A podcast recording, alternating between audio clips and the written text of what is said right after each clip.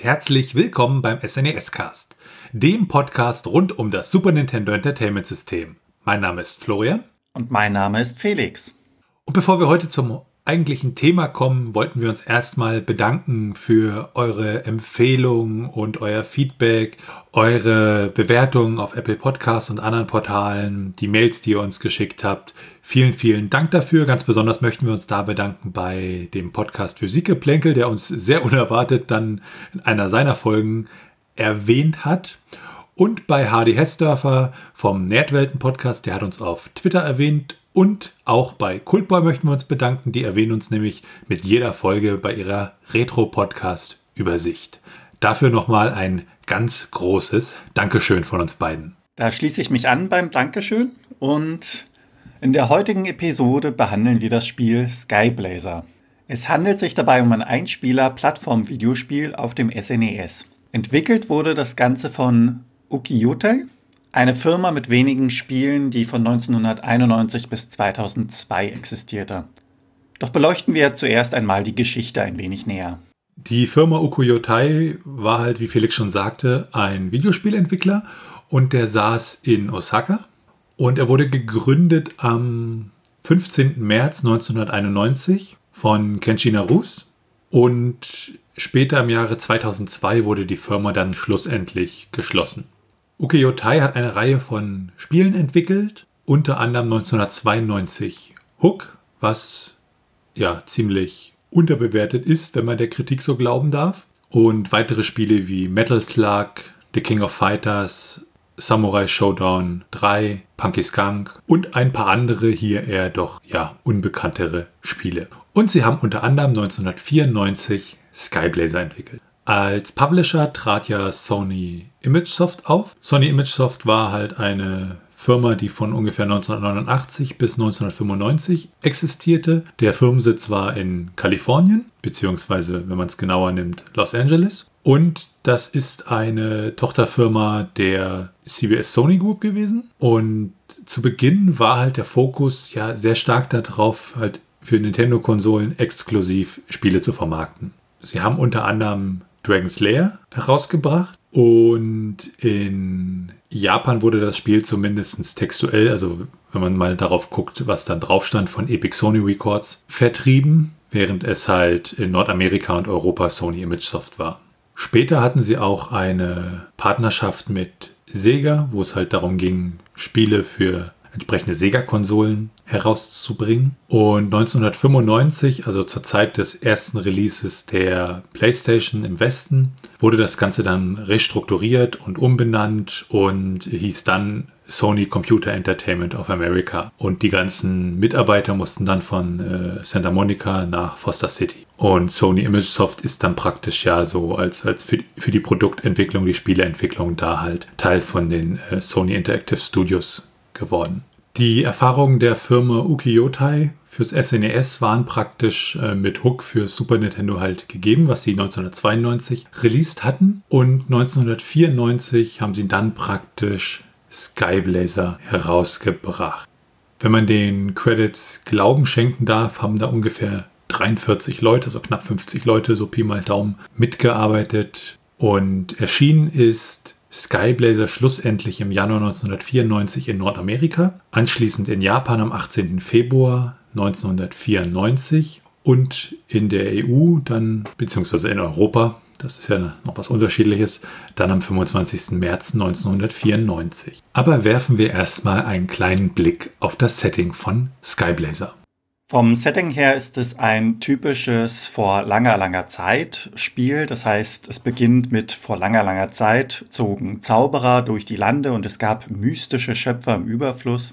Die damalige Welt befand sich im ständigen Aufruhr und Krieg. Und der Antagonist hier ist der böse Ashura und seine dazugehörigen Kriegsherren. Diese führten einen ewigen Krieg, um das mystische Pantheon zu vernichten und das Licht und die Vernunft komplett auszulöschen. Dabei erhob sich dann ein großer Zauberer, stellte sich dem entgegen und schaffte es schlussendlich in einem epischen Kampf Ashura zu verbannen. Es vergingen sehr, sehr viele Jahrhunderte, sodass diese Geschichte komplett als Legende abgetan worden ist, beziehungsweise in einigen Regionen dann komplett vergessen wurde. Und man kann sagen, dass die aktuelle Situation damit beginnt, dass ein Zauberlehrling Ashura versehentlich befreite, der daraufhin die Nachfahren des mystischen Pantheons nach und nach gefangen nahm diese verwandelte er dann unwiderruflich zu seinen Kriegsherren gegen ihren Willen. Und Sky, der Held des Spiels, ist einer der letzten freien Nachkommen des mystischen Pantheons und macht sich auf die Reise dann gegen den bösen Ashura. Das gesamte Setting ist von der indischen Mythologie inspiriert doch gehen wir über zum Gameplay. Es beginnt ganz klassisch mit dem Skyblazer Logo. Danach folgt ein roter Bildschirm mit der Vorgeschichte, die wie in Star Wars vom Text her leicht durch den Bildschirm scrollt. Wenn man dann im Startbildschirm ist, hat man die Option zwischen Start und Passwort. Es gibt keinerlei Optionen, die man einstellen kann. Insgesamt gibt es 17 Levels mit ein paar zusätzlichen Stationen. Sobald man die erste Stage beendet hat, wird man zu Beginn der zweiten Stage von Ashura direkt besiegt, wacht dann anschließend bei einem alten Mann in einem Schrein auf. Dieser erklärt dann das Passwortsystem, dazu allerdings später mehr. Sky rappelt sich auf, die beiden unterhalten sich kurz und er zieht dann anschließend weiter, um Kräfte zu sammeln bzw. seine Fertigkeiten zu verbessern, um Ashura im erneuten Kampf zu besiegen. Man sieht dann noch einen kurzen Moment den alten Mann, wie er an den Fähigkeiten von Sky zweifelt. Um stärker zu werden, sammelt Sky im Spiel dann verschiedene Spezialattacken. Er kann normal normal angreifen und erlernt dann diese Spezialattacken, die Magie verbrauchen. Dafür allerdings dann auch stärker sind. Die erwähnten Zusatzstationen dienen eigentlich nur dem Zweck, dass der Älteste bzw. dieser alte Mann dem Spieler, also Sky in dem Fall, Passwörter gibt. Auf der gesamten Reise gibt es zehn Endgegner, wobei vier erneut bekämpft werden müssen. Diese tauchen dann doppelt auf. Und auf seiner gesamten Reise bewegt man sich zwischen den Levels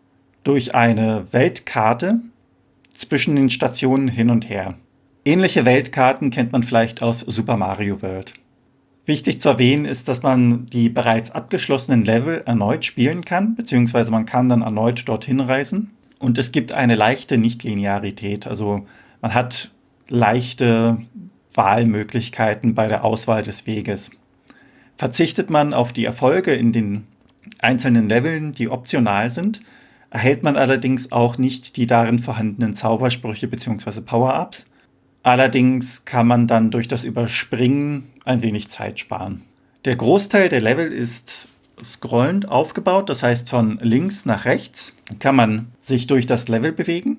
Neben den normalen Leveln gibt es auch Level, durch die man sich fliegend bewegt. Das heißt, da kann man im Grunde den gesamten Bildschirm in allen Himmelsrichtungen fliegend durchqueren. Es gibt Level, in denen der Mode 7 benutzt wird. Es gibt Level, die Mode 7 nutzen, in denen man fliegt und unter einem die Ebene mit dem Boden quasi langgezogen wird. Während der gesamten Level kann man Kristalle einsammeln. Wenn man genügend davon eingesammelt hat, bekommt man ein Zusatzleben. In einigen Leveln gibt es Wasserwege, diese erweitern die übliche Plattformstruktur. Und diese Wege können dann auch durch Schalter zum Beispiel verändert werden. Es gibt auch Level bzw. Bereiche mit rotierenden Türmen. Da beginnt man in dem Sinne unten an einem Turm und springt auf verschiedenen Plattformen dann nach oben, während sich der Turm dreht bzw. den Anschein einer Drehung macht. Allgemein kann man sich in alle vier Himmelsrichtungen frei bewegen, inklusive der Diagonalen. Man kann knien, man kann springen. Was ganz interessant ist, man kann an den Wänden klettern. Das heißt, sobald man gegen eine Wand springt, bleibt Sky dort kleben bzw. hält sich dort fest. Sollte man von einem Gegner getroffen werden, dann ist man für kurze Zeit unverwundbar. Nachdem man sich wieder aufgerappelt hat, allerdings verliert man natürlich auch ein wenig Lebensenergie. Je mehr Bosse man besiegt im Spiel, desto mehr Spezialpower, also diese magischen Angriffstaktiken bekommt man dann und Sky wird dadurch im Endeffekt stärker und hat es dann bei späteren Bossen bzw. dem allerletzten Boss um ein Vielfaches einfacher, diesen zu besiegen. Erwähnenswert sind dann noch die Credits. Dort fliegt dann eine Art goldener Vogel über den Bildschirm und die Credits werden angezeigt. Wenn man sich das Layout des Bildschirms allgemein betrachtet, sieht man oben links den Energy Meter, wenn man so möchte, also die Lebensanzeige. Diese erweitert sich mit der Zeit. Im Sinne dessen, dass man am Anfang vielleicht 10 HP hat und am Ende des Spiels 15 HP. Der Energy Meter kann durch große grüne Tränke, die man in den verschiedenen Levels findet, regeneriert werden. Große geben dabei 4, kleine nur 1. Dann links daneben, das heißt oben mittig, gibt es die Anzeige für die Special Power. Das sind kleine Symbole für die jeweiligen Spezialfähigkeiten. Und rechts daneben gibt es die gesammelte mystische Energie, also die Magieanzeige, wenn man so möchte. Das ist die Energie, die verbraucht wird, wenn man die Spezialangriffe ausführt. Und ganz rechts dann sind die verbleibenden Leben und die goldenen Kristalle, welche man mit Münzen bzw. Geld vergleichen kann. Wie gesagt, wenn man eine gewisse Anzahl von Kristallen sammelt, bekommt man ein extra Leben. Ein großer Edelstein entspricht dabei 10 kleinen und bei 100 Edelsteinen würde man dann ein zusätzliche Leben bekommen. Sky hat grundlegend Tritte und Schläge zur Verfügung, die ohne Magie auskommen und die bereits erwähnten sekundären Angriffe, also die magischen Spezialattacken, von denen es insgesamt acht gibt. Und diese erfordern allerdings ein wenig der gesammelten magischen Kraft. Zwischen ein und drei Punkten werden dabei verbraucht, je nach Art der Fähigkeit. Das heißt, je stärker die Fähigkeit, desto mehr magische Punkte verbraucht man auch oder je mehr magische Energie. Diese Fähigkeiten bekommt man, wie erwähnt, durch das Besiegen der jeweiligen Levelbosse. Und insgesamt gibt es dabei den Dragon Slash, den Comet Flash, die Heilkraft, Starfire, Timestop, Lightning Strike und die Warrior Force. Die stärkste aller ist dann die Fähigkeit des Fiery Phoenix. Näheres dazu folgt dann bei der Strategie. Sowohl die magische Energie als auch die Energie für den Helden an sich können durch grüne als auch rote kleine und große Fläschchen aufgefüllt werden. Hat man ein Level geschafft, kommt eine kleine Zusatzstation. Das ist dann der alte Mann, der einem die Passwörter weitergibt. Und diese Passwörter sind mal was anderes. Man hat ein Gitter und muss sich auf diesem Gitter die Position und die Art eines Symbols merken. Das heißt, wenn man ein Gitter von 4 mal 4 hat, müsste dann links oben zum Beispiel ein X stehen, rechts daneben ein O und ganz rechts unten ein Dreieck. Das heißt, in, man muss sich die Passwörter eigentlich abzeichnen bzw. gut merken. Dieses Passwortsystem sieht man auch am Ende des ersten, beziehungsweise wenn man das zum zweiten zählen möchte, je nachdem, wie man das sieht, Levels.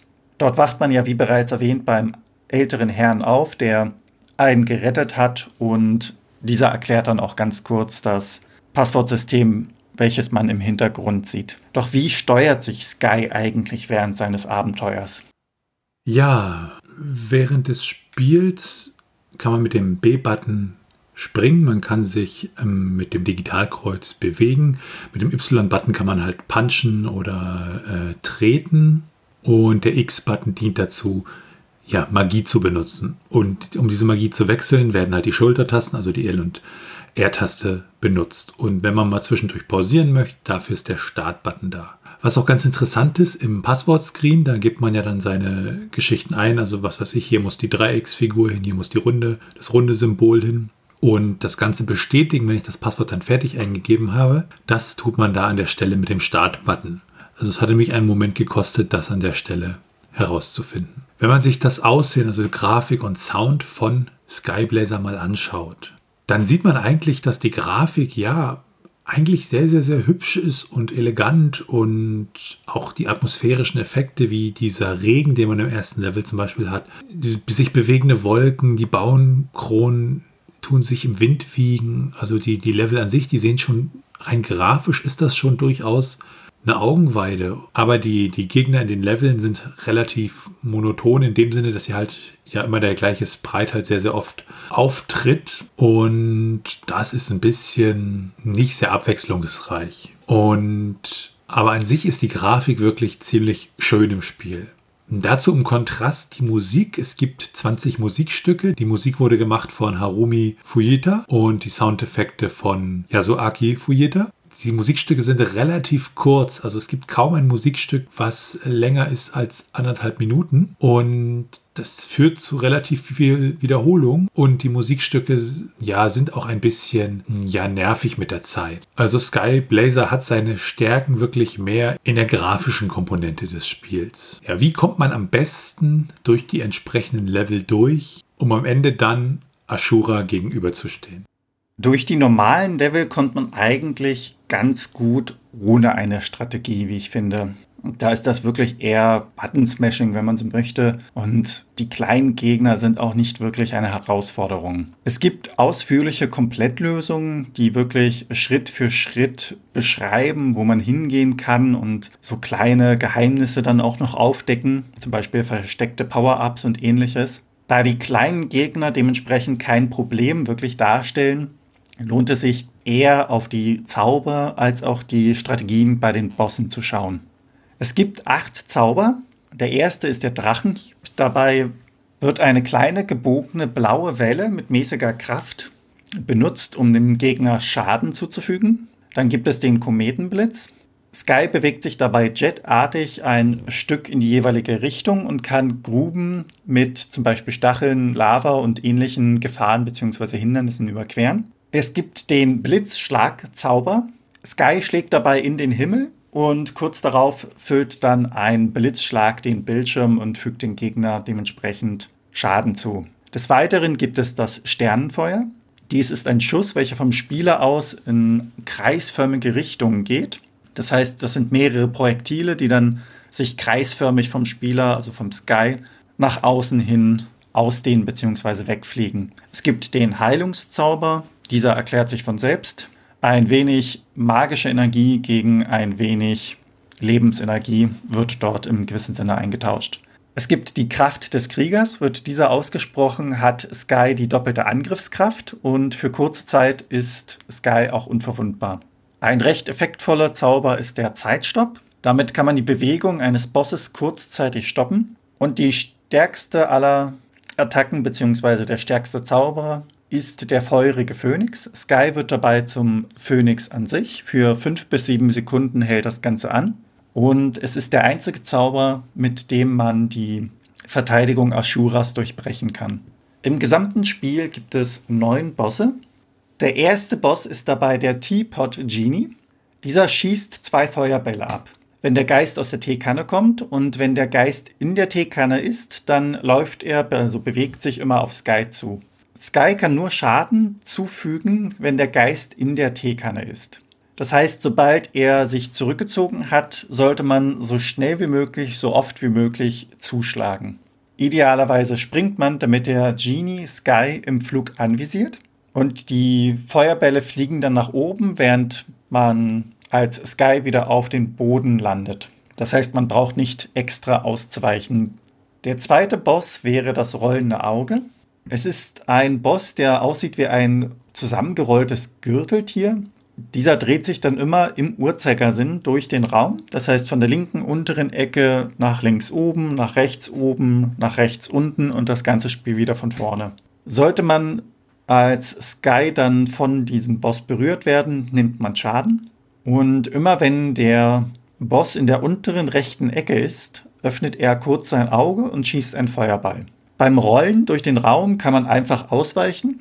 Das ist nicht allzu schwer. Schaden kann man allerdings nur hinzufügen, wenn der Boss ein offenes Auge hat. Das heißt in der unteren rechten Ecke. Mit jedem zugefügten Schaden wird er ein klein wenig größer, aber dementsprechend auch leichter zu treffen. Beim darauffolgenden Boss der Eiswand gibt es eigentlich nur einen einzigen Angriff. Er dreht sich und will Sky mit einem Schlag zerschmettern. Wenn sich die Eiswand dreht, dann gibt es eine Lücke in der Wand. Diese muss Sky erwischen. Sollte er dies nicht tun, ist er sofort tot. Zeigt die Eiswand dann ihr Gesicht, schlägt man in das mittlere der drei Augen und es ist nur einmal pro Runde bzw. pro Zug möglich. Das heißt, ein mehrfaches Schlagen bringt nichts. Abgesehen vom Erwischen der Lücke ist dieser Boss dann auch recht einfach zu besiegen. Beim darauffolgenden Boss handelt es sich um Seeanemonen. Diese lassen einen Ball los. Aus diesem Ball wird ein kleiner Fisch. Aus dem kleinen Fisch wird dann ein großer. Und diese greifen dann Sky an. Idealerweise geht man in die Mitte des Platzes, in dem sich die vier Anemonen befinden, und nutzt seine Sternenfeuerattacke, also diese Attacke, die in alle Richtungen schießt und sich ausdehnt. Da es recht einfach ist, die Bälle zu zerstören, sollte man sich da beeilen, denn die ausgewachsenen Fische haben wesentlich mehr Lebenspunkte und sind dementsprechend schwieriger zu besiegen. Der fünfte Boss ist der Himmelsillusionist. Dieser erschafft zwei Illusionen von sich selbst, welche dann Feuerbälle auf Sky schießen. Dort steht man dann auch idealerweise wieder in der Mitte der Plattform. Dadurch sind die Orte, an denen die Illusionen entstehen, günstiger als an anderen Positionen im Bildschirm. Diese greift man dann einfach direkt bei Entstehung an und der Kampf dürfte dann recht schnell entschieden sein. Das darauffolgende Flammenmammut ist allerdings etwas schwieriger. Das Flammenmammut kann im oberen Bereich des Bildschirms landen und sein Rüssel kann dann drei Feuerbälle schießen, die auf Sky losgehen. Genau diesen Rüssel muss man treffen, um Schaden zuzufügen. Allgemein sollte man hier eher ausweichend agieren, bis er auf seiner Plattform landet und genau diesen Moment abpassen, um den Rüssel zu treffen. Es ist ein wenig schwieriger als die anderen Bosse und braucht vielleicht ein wenig Übung. Der siebte Boss ist ein Drache, der Sky angreift. Er erscheint nach kurzer Zeit unter diesem und bei einem Treffer bleibt er stehen und schießt eine Feuerwelle aus. Wenn er vom unteren Rand auskommt, sollte man sich als Sky nach links bewegen und die Drachenperle am Arm versuchen zu treffen. Der Feuerwelle, die darauf folgt, kann man dann durch eine Bewegung erneut durch links auf die Plattform ganz gut entgehen. Der achte Boss ist dann Ashura. Dieser hat ein Schild um sich herum. Bei Berührung schadet er Sky und sobald der Schild dann weg ist, kann er vier lenkbare oder gelenkte Feuerbälle aus seinen Händen formen, die Sky angreifen bzw. auch verfolgen. Dabei muss man als Sky den Feuerphönix benutzen, dies geschieht innerhalb von fünf bis sieben Sekunden, die einem für diesen Zauber verbleiben, bevor man wieder zum normalen Sky wird. Und man muss in dieser Zeit Ashura dreimal treffen. Wenn man weiß, wie man durch das Schild kommt, ist der Kampf eigentlich für einen Endboss sehr einfach. Der letzte Boss in der Reihe ist Raglan. Raglan ist derjenige, der Ashura beauftragt hat, die gesamte Welt zu unterjochen und alles zu vernichten, um seine Herrlichkeit wieder herzustellen. Sein Hauptangriff besteht dabei, dass er Sky mit seinen riesigen Fingerknöcheln versucht zu schlagen und bei einem Treffer schießt er dann mit einem Edelstein auf seiner Stirn eine Art Laserstrahl. Diesem folgt dann ein raketenähnlicher Feuerball. Das heißt, man muss beim Angriff auf ihn aufpassen, dass man nicht von den darauffolgenden Attacken getroffen wird. Es gibt einen toten Winkel, in dem man die linke Wand hochklettert und sobald dann die Knöchel von Raglan stehen bleiben, springt man darauf, um die Augen von Raglan bzw. den Edelstein an der Stirn zu treffen. Danach sollte man direkt wieder zurückhüpfen an die Wand in den toten Winkel und es ist mit ein wenig Geschick verbunden, dem Treffer des Laserstrahls anschließend auszuweichen, da man von diesem auch in dem toten Winkel getroffen wird. Denn der tote Winkel bezieht sich wirklich nur auf diese riesigen Fingerknöchel von Raglan. Vermeiden kann man dies, indem man im toten Winkel springt, direkt nach dem Laserstrahl. Dann visiert einen die Feuerwelle eher ein Stück zu weit oben an, weil Sky fällt ja dann wieder runter. Und der Raglan passt sich auch an. Das heißt, er wird am Anfang nur dreimal zuschlagen und je geschwächter er ist, desto öfter schlägt er zu. Am Ende sind das dann fünfmal. Als letzter Boss ist Raglan einer der herausforderndsten Bosse. Zu Skyblazer gibt es auch eine Reihe von Cheats und Passwörtern, um halt weiterzukommen. Es gibt ja einmal diese, diese normalen Level-Passwörter, die man bekommt, um halt an einer bestimmten Stelle weiterzumachen. Und daneben gibt es ein paar ja, spezielle Passwörter. So gibt es zum Beispiel ein Passwort, und wenn man das benutzt, hat man 99 Leben. Wobei das in der Form nicht ganz stimmt, sondern es sind eigentlich mehrere Passwörter, nämlich für die erste Welt, die zweite Welt und den finalen Level.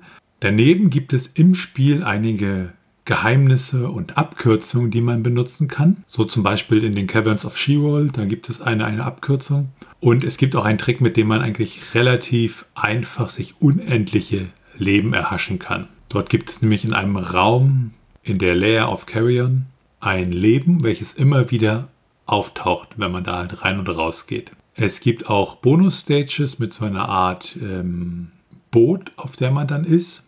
Und neben diesen eingebauten Cheats gibt es auch eine Reihe von Game Genie Codes. So gibt es Codes für Unverwundbarkeit, unendliche Energie, unendliche äh, ja, Aufladung für die entsprechenden Zauber. Es gibt auch einen Code, der ist besonders witzig, halt für One-Hit-Kills oder einen, in dem die Gegner halt einfach automatisch ja alle tot umfallen.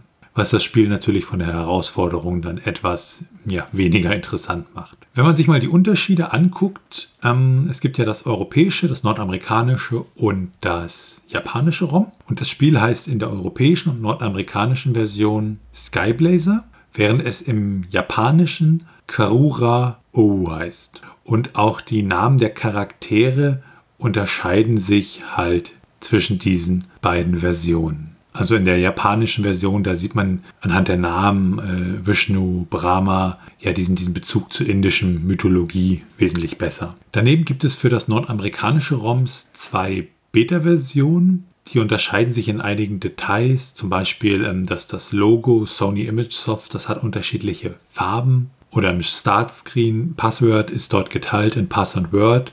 Das hat man dann in der zweiten Beta halt wieder ja, zu einem Wort gemacht. Wenn man sich die technischen Daten mal anschaut, ist es ein 8 Mbit ROM. Der interne Name im ROM ist Skyblazer, also in den ROMs selber muss halt immer so eine Art Header vergeben sein, den Nintendo halt vorgibt und da stehen halt solche Informationen drin und es ist auch ein normales ROM ohne Batterie. Deshalb gibt es an der Stelle auch die Passwörter.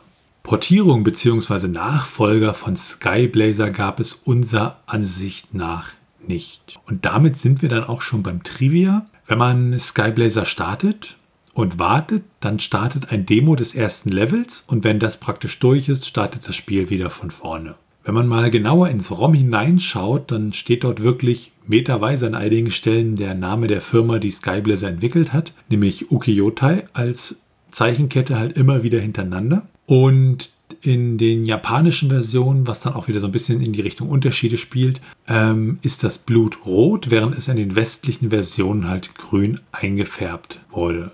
Zu Skyblazer gab es in Zusammenarbeit mit einem britischen Manga-Magazin mit dem Namen Manga Mania auch einen Comic. Und den werden wir sicherlich verlinken, weil die Nintendo Live hatte darüber vor einiger Zeit mal berichtet, dass dieser Comic jetzt äh, eingescannt wurde und entsprechend nach knapp 30 Jahren wieder der Öffentlichkeit zur Verfügung steht. Ja, daneben gab es auch früher schon mal ein Spiel mit dem Namen Skyblazer. Das war ein Action-Spiel und das wurde entwickelt und published bei Brotherband und wurde im Jahre 1983 released und zwar für den VIC 20. Das ist ein Heimcomputer von Commodore. Es gibt ja, was dann thematisch auch passt, so ein Turmlevel in Skyblazer, wo ich praktisch um diesen Turm herum nach oben mich bewege. Und das erinnerte mich persönlich doch sehr stark an das Spiel Nebulus vom Commodore 64.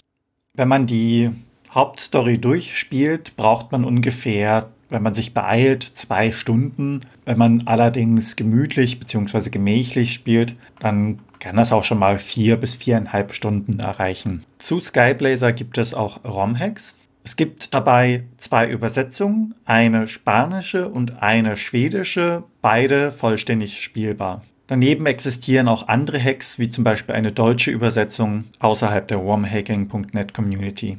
Auch zu Skyblazer gibt es Retro-Achievements. Achievements kennt man ja unter anderem aus Steam. Das sind so kleine Aufgaben, die man erfüllt, die dann vermerkt werden und einige Emulatoren unterstützen dies auch für das SNES. Ein Achievement wäre zum Beispiel Tower of Tawalisk Challenge. Dabei muss man den Tower of Tawalisk ohne ein Leben zu verlieren schaffen. Ein zweites wäre zum Beispiel Pathfinder 1. Dabei muss man einen geheimen Pfad im Tempel des Feuers finden. Und um ein letztes zu nennen, das Achievement Champion bekommt man, wenn man das dritte Heilungsupgrade vom älteren Herrn bekommt.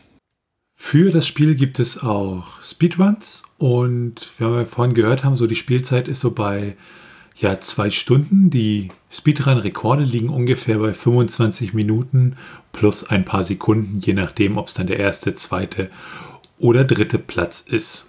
Das werden wir natürlich entsprechend verlinken.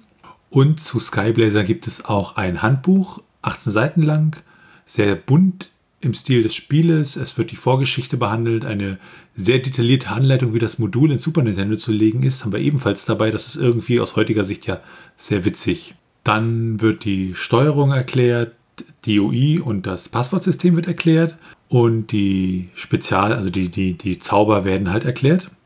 Und es gibt ein paar kleinere Tipps. Ja, wie wurde Skyblazer damals bewertet? Skyblazer wurde im Grunde recht gut bewertet. Die meisten Wertungen liegen, wie zum Beispiel im Jägerblast 1994, bei 86 von 100, also im 80er bis hohen 80er Bereich. Die Game Players 1994 hat auch eine 80 gegeben. Und auch noch heute, zum Beispiel classicgames.net, also 2020, gibt eine 8 von 10. Also von diesen positiven Bewertungen ausgehend, wie ist denn deine Meinung? Was mich sehr überrascht hat an dem Spiel, war dieses an der Wand kleben, was wir am Anfang behandelt hatten. Und ähm, das war irgendwie sehr, sehr witzig, weil ich damit überhaupt nicht gerechnet habe. Aber an sich haben wir diese atmosphärischen Effekte, der Regen, die Grafik, das fand ich eigentlich alles ziemlich toll. Auch die, die, die Übersichtswelt ist ziemlich toll und die Fluglevel waren cool. Was mich wirklich so ein bisschen genervt hat, war halt die Musik, die war einfach, ja, also da, also sobald ich anfing darauf zu achten, äh, habe ich, ja, hat sie mich genervt und das fand ich dann nicht so schön. Was mich gewundert hat, Skyblazer, ja, ist relativ unbekannt und ist ja doch ein, ja, doch schon relativ hochwertiger Titel. Und das hat mich so ein bisschen gewundert, weil ich halt auch erst im Rahmen jetzt äh, des, des unser, unseres Podcasts halt wirklich mich damit genauer beschäftigen konnte und davor eigentlich von Skyblazer in der Art und Weise nicht wirklich was gehört habe. Und wie ist das bei dir, Felix? Was die Musik angeht, da schließe ich mich dir auf jeden Fall an. Die hat mich auch ein wenig gestört. Grundsätzlich ist das Spiel Skyblazer an sich nicht das, was ich persönlich ganz gerne spiele. Es ist aber durchaus sehr spielenswert, wie ich finde, weil die Qualität an sich ist gut. Die Grafik wurde ja schon erwähnt.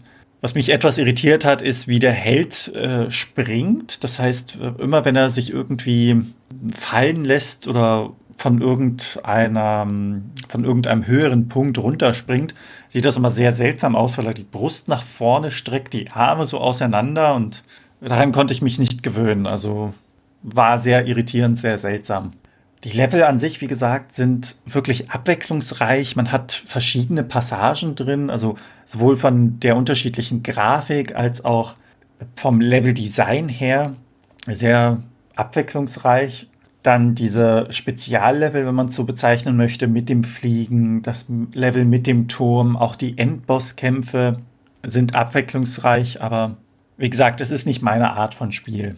Beim Turmlevel hast du ja bereits erwähnt, es erinnert dich an Nebulus auf dem C64er. Da hatte ich exakt dieselbe Assoziation mit. Und was mich ein wenig überrascht hat, weil also ich habe es einfach nicht erwartet, war, nachdem man das erste Level bzw. die erste Passage gespielt hat, kommt man ja in einen Bildschirm, in dem man direkt dann von Ashura einmal getötet wird und dann wiederbelebt wird. Das war aus unerklärlichen Gründen einfach für mich überraschend. Und ein wenig gestört hat mich dann auch die Einfachheit der Gegner, wenn man so möchte. Also diese, diese grundlegenden Gegner, die einem in den Levels begegnen. Das ist dann meistens immer nur so, dass er da steht, ein Projektil feuert oder einfach von links nach rechts läuft. Und das war sie auch, diese Folge vom SNES-Cast. Wenn ihr Fragen, Anmerkungen, Themenvorschläge oder Kritik habt, dann könnt ihr uns gerne schreiben unter info.snescast.de. Bewertet uns gerne bei Apple Podcasts und anderen Podcast-Portalen und natürlich könnt ihr uns auch persönlich empfehlen. Ihr könnt uns auf Steady unterstützen, da freuen wir uns sehr drüber und es hilft uns, diesen Podcast zu machen. Alle Informationen darüber und zum Podcast findet ihr unter snescast.de. Tschüssi. Ciao.